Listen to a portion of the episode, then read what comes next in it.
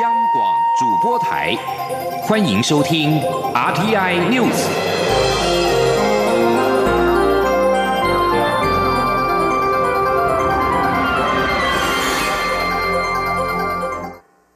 听众朋友您好，欢迎收听这节央广主播台提供给您的 RTI News，我是张顺祥。双城论坛今天登场，台北市长柯文哲在开幕式后接受媒体访问。对于在昨天晚上的晚宴当中再次提到两岸一家亲，是否有受到对岸的压力，或者是事先曾经跟对岸协商？柯文哲表示，他曾经当面跟上海市的台办主任李文辉说。九二共识以及两岸一家亲已经被标签化，应该想个大家都可以接受的名词，但还没有想出更好的方法之前，就先用这个。对于为何重提两岸一家亲呢？柯文哲说，他在二零一五年以及二零一七年都讲过。这一次他一开始说双方不要再出怪牌，所以就照以前一次就好。柯文哲说，他该讲的时候都讲，也没有要特别讲给谁听，还是一贯的态度，就是现阶段两岸降低紧张、降低冲突的可能性是必要的。柯文哲说，他出身外科医生，很讨厌名词的追究。对于外科医生来讲，血压、心跳先维持了再讲。对于周波先前受访时表示，国台办仍坚持九二共识是政治的基础，正确的认知。柯文哲说，两方面各有各的坚持，就是要协调。他之前曾经向陆方表达过，不管是九二公事或是两岸一家亲，在台湾都被标签化，不管讲哪个都不爽，所以应该想个大家都可以接受的新名词，但这需要双方的协商，在还没有想出更好的方法之前，就先用这个。柯文哲也透露，这次的讲稿没有事先送到陆委会。他表示，陆委会事先就已经表示这是城市交流，所以不用看讲稿。他也认为不用看最好。对未来是否可能会加入高雄成为三城论坛呢？柯文哲表示，这不是台北或上海可以片面决定，而且双方背后也都还有中央政府。继续看到是正值非洲猪瘟疫情防堵期，宜兰五节海边竟有死猪出现，引发了关切。虽然经过防检局检验之后，排除了死猪罹患非洲猪瘟，但是立委今天仍然是质疑农委会至今没有办法掌握弃置必死猪的饲主要如何处理猪的尸体，也举棋不定，恐怕会成为防疫的大漏洞。并进一步要求要强化陆海空应变措施。对此，农委会的防检局表示，这头猪只是宜兰养殖户所弃置，政府会加强边境的检查，全力的将疫情阻绝在境外。民进党立委刘建国表示，虽然这头必死猪确认不是非洲猪瘟的病毒，但农委会至今没有办法掌握这头猪的饲主，而且非洲猪瘟已经蔓延到中国沿海地区。中国沿海城市以及船只可能会直接将患死的必死猪海抛，进而飘进到台湾，恐怕会成为防疫的大漏洞。农委会要如何的防范呢？对此，农委会的防检局的主秘郑纯斌表示，有关必死猪或者是病猪的采样方法不同，目前该头必死猪的检验结果是阴性，证明是宜兰的养猪户所丢出来的，已经开始在找饲主。至于边境的问题，防检局跟海关、移民署等单位都已经对中国班机加强了查验，入境的通道上面也设置了弃置桶，肉品集中之后焚毁，不会让肉制品流入到国内，全面的主角在境外。郑纯斌也表示呢，在渔船的查验部分呢，海巡署也会加强追查，追查度达到百分之一百，可以说是非常的严密。至于用未蒸熟的厨余养猪，可能会造成非洲猪瘟的入侵。郑全斌说，因为国内目前还没有非洲猪瘟的疫情，因此并没有禁止用厨余养猪。但防检局已经启动了跟各地环保局，透过地方防疫单位联合查气，调查养猪户对于厨余有无蒸煮设施。预计在十二月底会呃公布完整的调查结果。总统府今天公布明年元旦升旗典礼的活动内容，以“勇敢自信，世界同行”作为主题，希望在新的一年，国人能够继续以勇敢自信的精神跟世界同行。而国歌的领唱人邀请到是节目主持人吴凤以及篮球员戴维斯等来自世界的新台湾人，期盼能够借此带给民众一个充满国际感的元旦早晨。记者王兆坤的报道：二零一九年的总统府元旦升旗典礼由中华民国工业区厂商联合总会主办，主题定为“勇敢自信，世界同行”。主视觉则是用蒲公英作为设计概念，以此代表勇敢的台湾人，即使面对环境的挑战，仍无惧向前。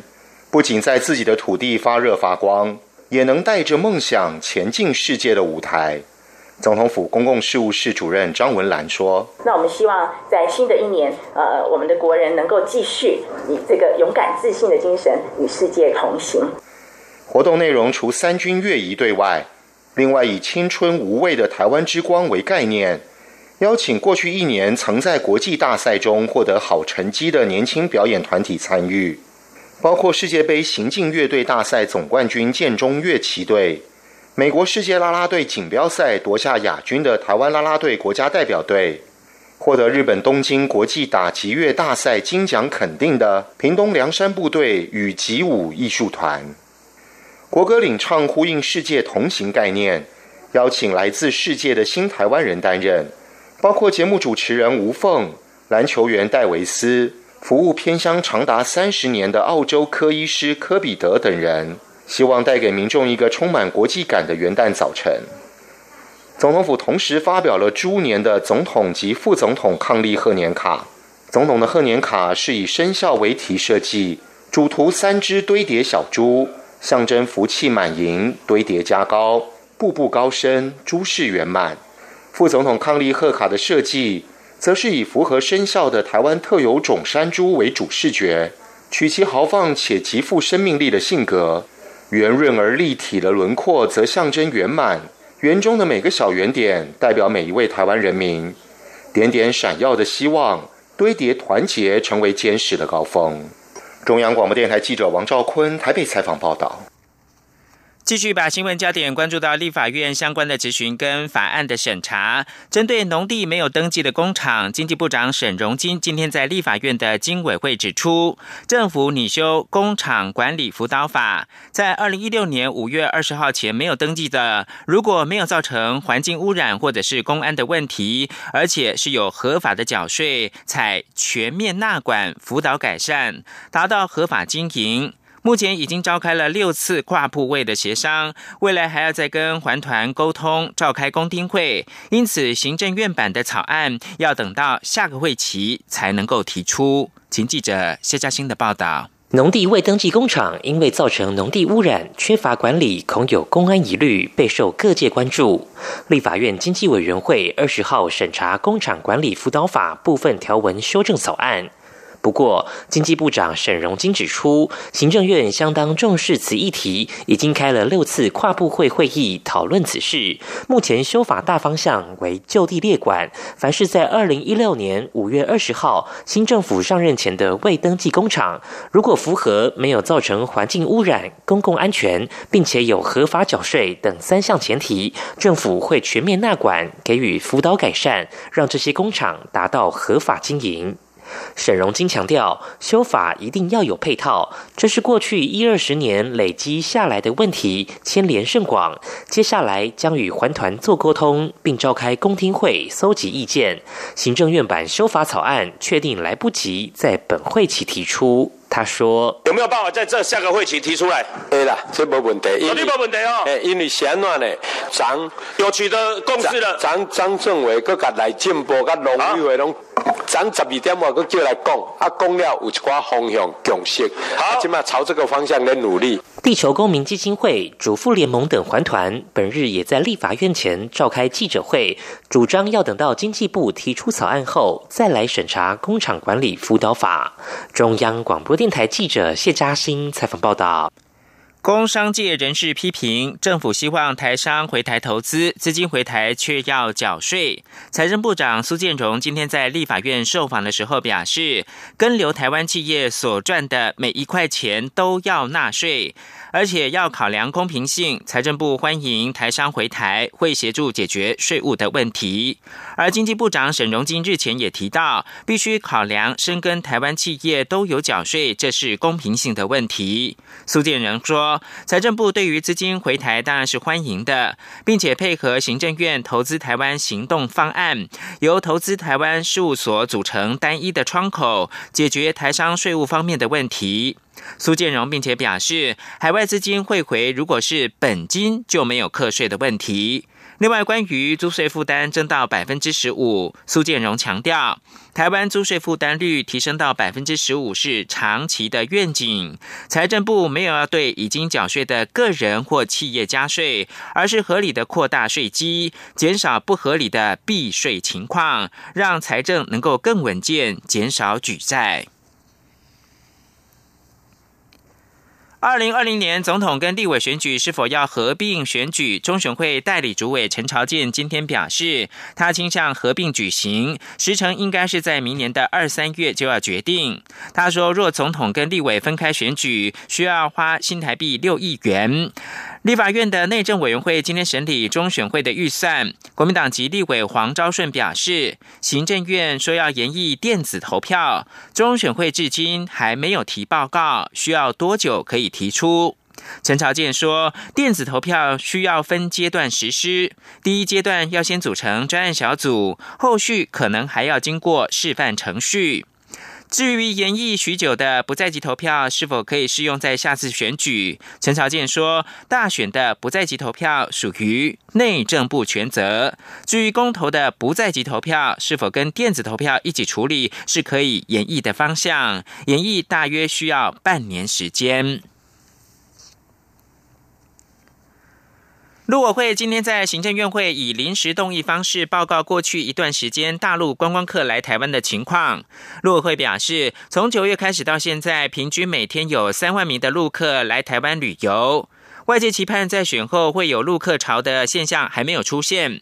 陆委会表示，近日外界反映高雄旅馆不好订，主要是因为交通部暖冬旅游补助国旅的关系。陆委会主委陈明通表示。根据观光局的数据，十一月十三号高雄陆客团一共是两千一百零七人，十二月十八号陆客团两千一百七十人，人数并没有太大的变动。他表示，台湾欢迎陆客来观光，但是真相是他们还没有来。陈明通表示，政府对陆客观光有清楚的政策，陆委会鼓励两岸的经济社会交流。美国联邦参议院十九号无意通过《亚洲再保证倡议法案》，将送交白宫。等待美国总统川普签署之后就能够生效。法案敦促美国总统应该定期办理对台军售，并鼓励美国高层官员访问台湾。亚洲在保证倡议法案的目的，在敦促美国行政部门严拟印太地区的长期战略跟原则性的政策。除了强化美国跟日本、澳洲及东南亚国家的安全跟经济合作，建立北韩和平的非核化目标政策之外，国会也表达了。支持台湾的明确立场，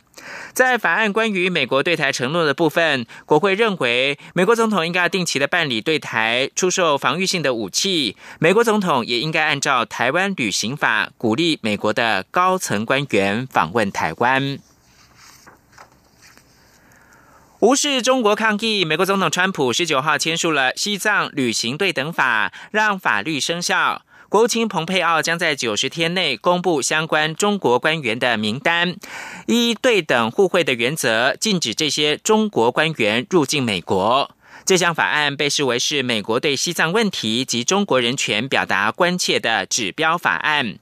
根据法律，国务卿必须在九十天之内评估美国公民进入西藏的难易程度，并在接下来的五年当中，每年都要向国会提交报告，评估列出一份中国官员名单，是哪些人负责审查，并且阻止包括了美国外交官、其他官员、记者、游客进入西藏。按照相关原则，国务卿拒绝让这些官员获得美国签证。以上新闻由张顺祥编辑播报。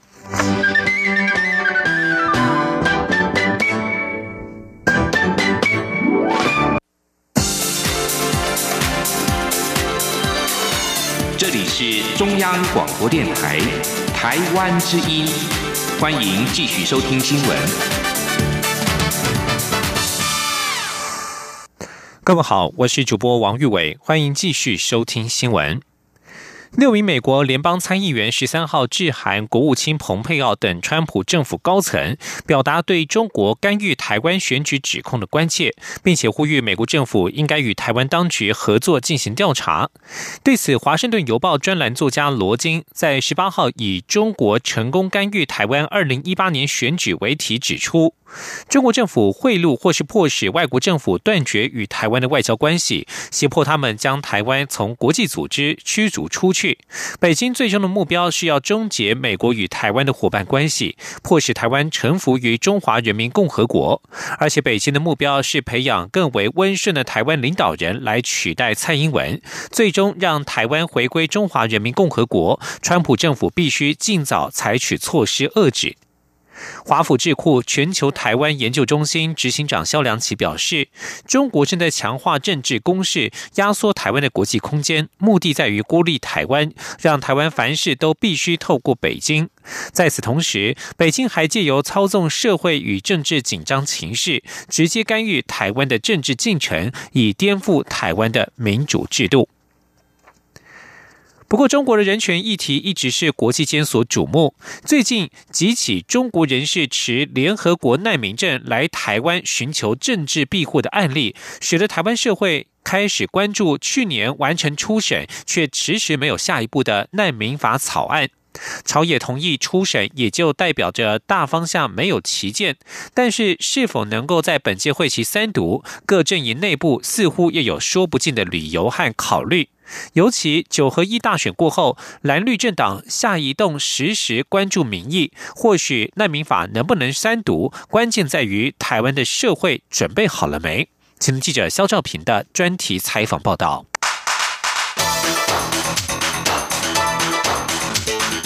专题报道。中国异议人士严克芬、刘兴龙几个月前过境台湾桃园机场，因为担心回国会受到中共迫害，因此趁转机时以联合国难民证向台湾申请庇护。不过，因为无法提出明确受到迫害的相关事证，无法获得入境许可。其实，在这案例之前，就一位同样持联合国难民证且顺利入境台湾的案例，他就是中国维权律师黄燕。虽然黄燕是第一个持联合国难民证入境台湾的难民，但碍于法规，他无法在台湾久留，证件一到期就必须前往第三地。黄燕说：“我希望台湾台湾政府感谢台湾政府，能够如果能够把我安置到我，如果台湾政府能够收留我更好，如果不能收留我的话，呃，把我希望安置到可以安置到的第三国。”都都好的，如果可以留台台湾的话，我也希望在台湾呢。政府在人道考量下准许黄燕入境，并同意停留三个月，其后又获得展延一个月。据传，现在已经找到安置的第三国。至于严克芬与刘兴龙的情况，却是到现在还不知道如何收尾。持平来说，这两起案例都反映了台湾对中国异议人士的保护还是有疏漏空间。台湾到底该如何有制度性的对待国际难民？其实早在两千零五年，当时执政的民进党政府就尝试回答这个问题。不过，由于立法过程考量不同原因，让这部人权法案在行政、立法两院间来来回回没有进展。抽丝剥茧来看。最根本的问题就是大陆地区人民到底是否准用难民法。立法院讨论好几遍，终于在二零一六年七月通过初审。至于当初最棘手的问题，立法院则是用切割方式处理。初审条文将外国人或无国籍人视为法律主体，但同时搭配《两岸人民关系条例》可申请难民的文字，让大陆地区人民也能受惠。换言之，中国人士想要在台湾申请庇护，前提是难民法草案跟《两岸人民关系条例》草案都必须要完成三读才可以。时任委员会赵委、国民党立委黄昭顺就说。难民法之所以能完成初审，其实是朝野立委的共同主张。他期待难民法可以三读，只要民进党立院党团不拦阻，相信一定可以通过。关键就在于民进党团的态度。但其实难民法在初审过关后，朝野至今都没有再开会议。高度关心难民法进度的民进党立委尤美女表示。根据国际地缘以及草案条文内容，台湾有较高的机会面对中国政治难民。但她也坦言，由于保障中国政治难民的关键条文是《两岸人民关系条例》，且这项修法还因为有其他修法因素也被卡关。所以，就算难民法三读，也帮不了中国难民。他说：“里面有限制，说如果你到台湾来之前，如果你有途经其他的国家，他们有接受难民的话，那你就不就是我们就不接受。所以在这种情况之下，我们所面对的可能大部分会是中国的政治的难民。嗯，但是呢，中国的政治难民又因为两岸关系的原因，所以他必须要是放在我们的。”呃，这个就是两岸关系条例里面去规定。那两岸关系条例我们也有提出来，那这里面其实就是说，就是比照难民法的规定。但是因为两岸条例的规定其实是还包括其他的，所以在这里就变成说，两岸关系条例的这个部分就被卡关。所以呢，当然在这种情况之下，就会变成说，难民法其实通过，那对于中国的这些的政治难民。可能还是没办法适用。据了解，民进党在九合一挫败后，准备把心力放在民生经济法案，到底是不是要在这时间力拼三读？党团成员也没头绪。而国民党方面，除了考量立委席次以及在野监督立场，现阶段会把力气放在处转会，还有前瞻预算的攻防。到底要不要推难民法一把？党内人士仅说还没讨论。姑且不论朝野在政治上的考虑，社会在九合一选后弥漫着保守风气，再加上草案要求行政部门落实的配套措施，其实才是法案三读前的重大考验。民进党立委尤美女就说，今年公投结果反映了台湾社会价值不仅错乱，甚至很容易被煽动，所以三读前的工作更要做好。他说：“所以在这种情况之下，其实现在政府在做的，其实比较是对公务员的这些的训练，将来怎么样去审查什么是难民，什么是假难民。嗯，那另外一个就是说，那当这个难民真的我们难民法通过的时候，那这个融入式的这样的一个措施到底是什么？嗯，那这个部分我们都必须要准备好，我们这个法通过才不会造成社会的另外一个。”一个这个对立或是一个混乱。就算立委重视，但也明白做法要稳健。但第一线的人权团体真的认为，再不处理，问题会越来越大。台湾人权促进会秘书长邱怡玲表示，国际难民不会因为没有难民法就不会来到台湾，不处理所产生的黑户问题更可怕。他说：“不去做任何的一个机制的处理，那最后就是你只是这些个案，就是就是就是在那边，然后他就是变成越来越多的非非法的黑户，然后或者是像这个两个人在机场，那你也不晓得他们到底现在要怎么样，然后对啊，所以就是我我觉得这样的一个搁置绝对就是你你又不可能阻止人家来，那然后就这样一直摆烂，我觉得其实是一个，就是不管是不管是对这些人的权利而言，当然是一个侵害。那对于我们自己国家的，不管是社会秩序，甚至你的国境管理，我觉得都会变成一个很大问题。今天你不愿意建立一个审查制度，来去确立到底谁是不是符合所谓的国际上面那一面的定义，而是要现在我们就是依靠个案处理，好，或者是这个。只要有民间有人愿意担保，就 让他进来。大家不觉得这样很可怕吗？对于能否三读，台湾关怀中国人权联盟理事长杨宪宏倒是很乐观。他认为朝野既然可以合作完成初审，要三读应该也没问题。他说：“嗯，我认为这个是基本上是国会这一届的国会大家共同想要通过的法案啊。”只是大家对于时机什么时候通过有不同见解啦。嗯，呃，那最近这样的一个情况，我认为是应该是通过的时机啊，已经成熟。杨宪宏的乐观反映了他对共产政权即将崩坏的理解，也因此他更希望民主台湾可以帮中国民主续留香火。他说：“共产党这种施政到最后百废待举，哈，焦土一片，百废待举。那这种状况底下。”嗯，其实今天中国共产党倒了以后，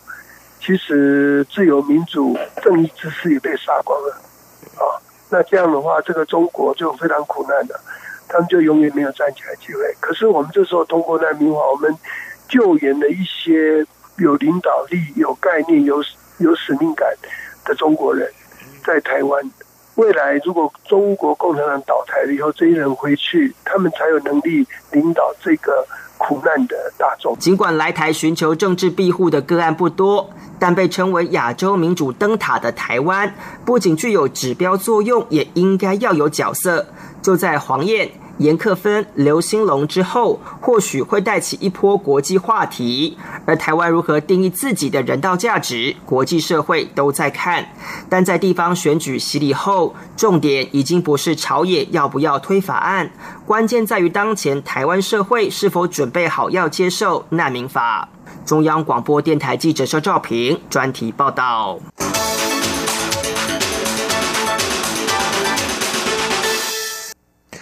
继续关心的是科技议题，新科技为人类带来更多的好处。智能障碍者现在透过新科技也能够成为厨房助手。国立台湾师范大学学习科学跨国顶尖研究中心与新路基金会合作，今天共同发表了两款 VR 职业技能训练系统，能够让身障者在情境化的拟真空间当中学习切菜备料以及汽车美容打蜡，同时解决训练场。地难找的困境，快速提升身障者的就业竞争力。今天记者陈国伟的采访报道：新路基金会每年协助约三百名身心障碍者就业，其中以心智障碍、自闭症与精神障碍者为大宗。但在训练时，常面临职训专班不足、受训时程冗长以及没有个别化训练等困境。因此，新路基金会今年与台湾师范大学学习科学跨国顶尖研究中心合作，透过 VR 科技开发出厨房助手及美容汽车两款虚拟实境职业技能训练系统，厨房助手的训练主要针对低中度的智能障碍者。计划主持人洪维昭表示，这套系统能让训练者在虚拟空间中学习切胡萝卜、番茄、高丽菜等蔬果，反复练习也不会浪费食材。他的训练只要手没有向后伸，他就不能切下去。那这样的动作，久而久之，这个我们叫做制约反应。他就不会去切到自己的手啊，所以这个是 VR 软体一个最大的特色。身障者小梅原本没合到餐厅做洗碗工，日前她接受厨房助手的系统训练，学到不同食材的八种刀法。如今她的主管也尝试让她做厨房助手备料切菜，工作时数也跟着提升，未来甚至有机会转为正职人员。至于美容汽车训练系统，可以指导训练者洗轮胎、擦玻璃，系统在过程中会随时提醒细节及盲点。新路台北就业服务中心主任黄庆专表示。明年规划至少让五十名身障者透过这两套系统进行职前培训，希望借由更完善的训练，让身障者未来能有更多的就业选择。中央广播电台记者陈国伟台北采访报道。焦点转到国际间关心生态议题。在屡屡传出日本将在明年恢复商业捕鲸的消息之下，日本官员今天向法新社表示，日本政府正考虑退出国际捕鲸委员会 （IWC）。日本此举势必引发国际社会的强烈批评，并且加深赞成和反对捕鲸两方阵营的分裂。日本农林水产省官员森田向法新社表示，正考虑所有的选项，其中包括退出有八十九个成员的国际捕鲸委员会。另外一位外务省官员也证实，所有的选项都在台面上，但尚未做成最终决定。这两位官员都强调，日本尚未决定改变其捕鲸政策，但是在今年九月恢复商业捕鲸的提案遭到国际捕鲸委员会否决之后，日本就已经扬言将退出这个组织。以上新闻由王玉伟编辑播报，这里是中央广播电台台湾之音。